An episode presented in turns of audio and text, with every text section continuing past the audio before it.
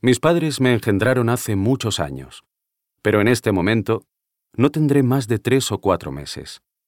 Todo está ocurriendo como en un sueño congelado en la placenta de la memoria. En un tiempo suspendido que engendró la caraba de mascaradas públicas e infortunios privados, atropellos y desventuras, calabozos y hierros. ¿Qué pasa? ¿Se te ha comido la lengua el gato? La voz intempestiva y ronca del hombre se abate de nuevo sobre mi hermano David, los dos enfrente de casa.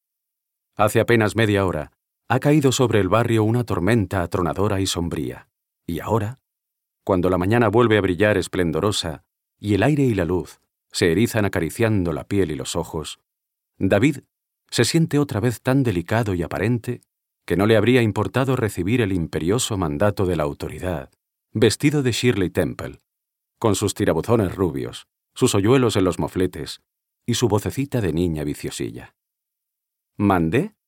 Digo, que lo sueltes ya, si es que tienes algo que contarme sobre tu madre. Secretamente encelada, la voz se traba en su propia ronquera y su delirio. Pero las palabras suenan sin acritud, en un tono tan poco apremiante e insidioso que, al oírlas, un chico menos maliciado que David Bartra habría tomado como un guiño que buscara su complicidad, y no como un desafío. ¿Me está provocando, Said? ¿Qué es lo que sabes? Insiste el visitante. Sea lo que sea, me interesa. Te escucho.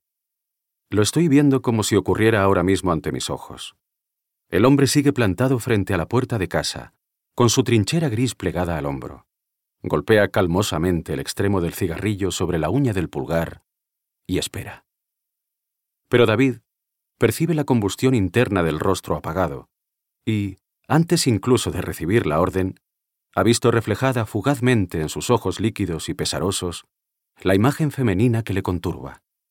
Así que ahora guarda silencio, mirándose hacia adentro sin decir lo que también él está viendo, y por un instante, ambos, niño y policía, evocan a mamá esperando el tranvía en el mismo lugar y en idéntica postura, apoyada en la misma farola de la travesera con el libro abierto en las manos, el mismo ardiente sol en los cabellos, y la misma ensoñación en los ojos.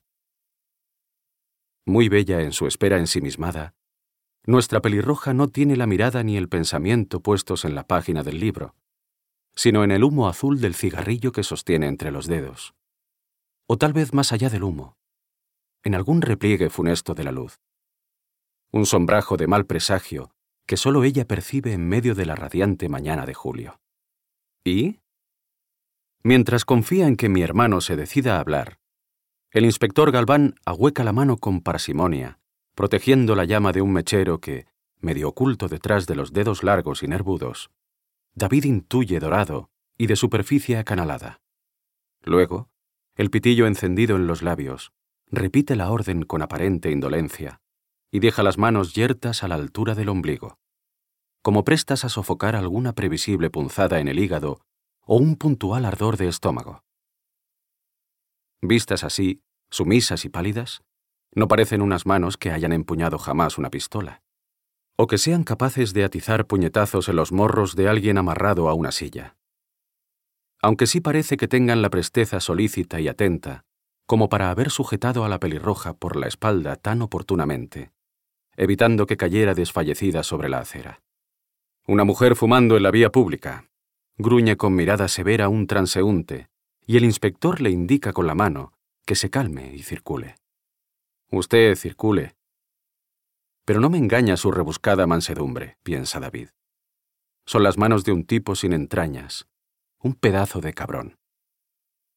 Te vigilo, Guripa, te tengo controlado. No sabes con quién te estás jugando los cuartos. ¿A qué esperas?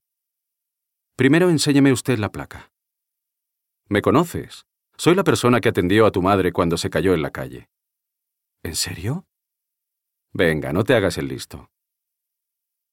Son las primeras escaramuzas de un funesto combate, del que ambos saldrán maltrechos, y que en realidad no fue inicialmente concertado por ninguno de los dos, sino por una simple cartulina guardada en los archivos del rencor y la delación.